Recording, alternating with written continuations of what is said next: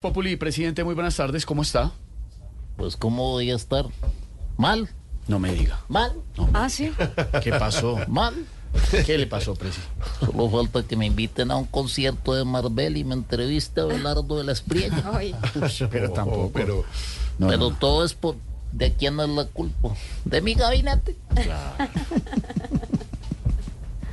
Ustedes se ríen que no puedo hablar. No, pues, presidente, lo, lo oímos atentamente. Yo me he dado cuenta de que lastimosamente los ministros en este gobierno son como un nevecón en una casa de interés social. ¿Cómo así?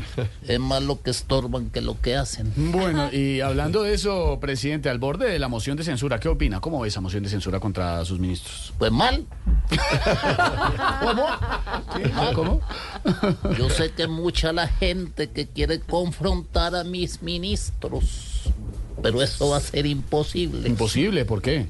Porque ya la mayoría redactaron la carta para sacar las cesantías. Ay, ay, no me diga, presidente. Eh, cambiando del tema, presidente, ¿qué opina que el exministro Gaviria esté diciendo que el gobierno del cambio es un simulacro? Simulacro. Simulacro.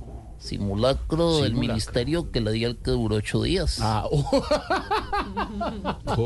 Claro, duró poquito el exministro Gaviria. Además, El exministro este Alejandro es Gaviria. el gobierno del cambio, este es el gobierno del cambio, porque la gente cambió la carne por el huevo, Ajá. el jugo por el agua y el Rolex por el Casio. Ay, por el Casio.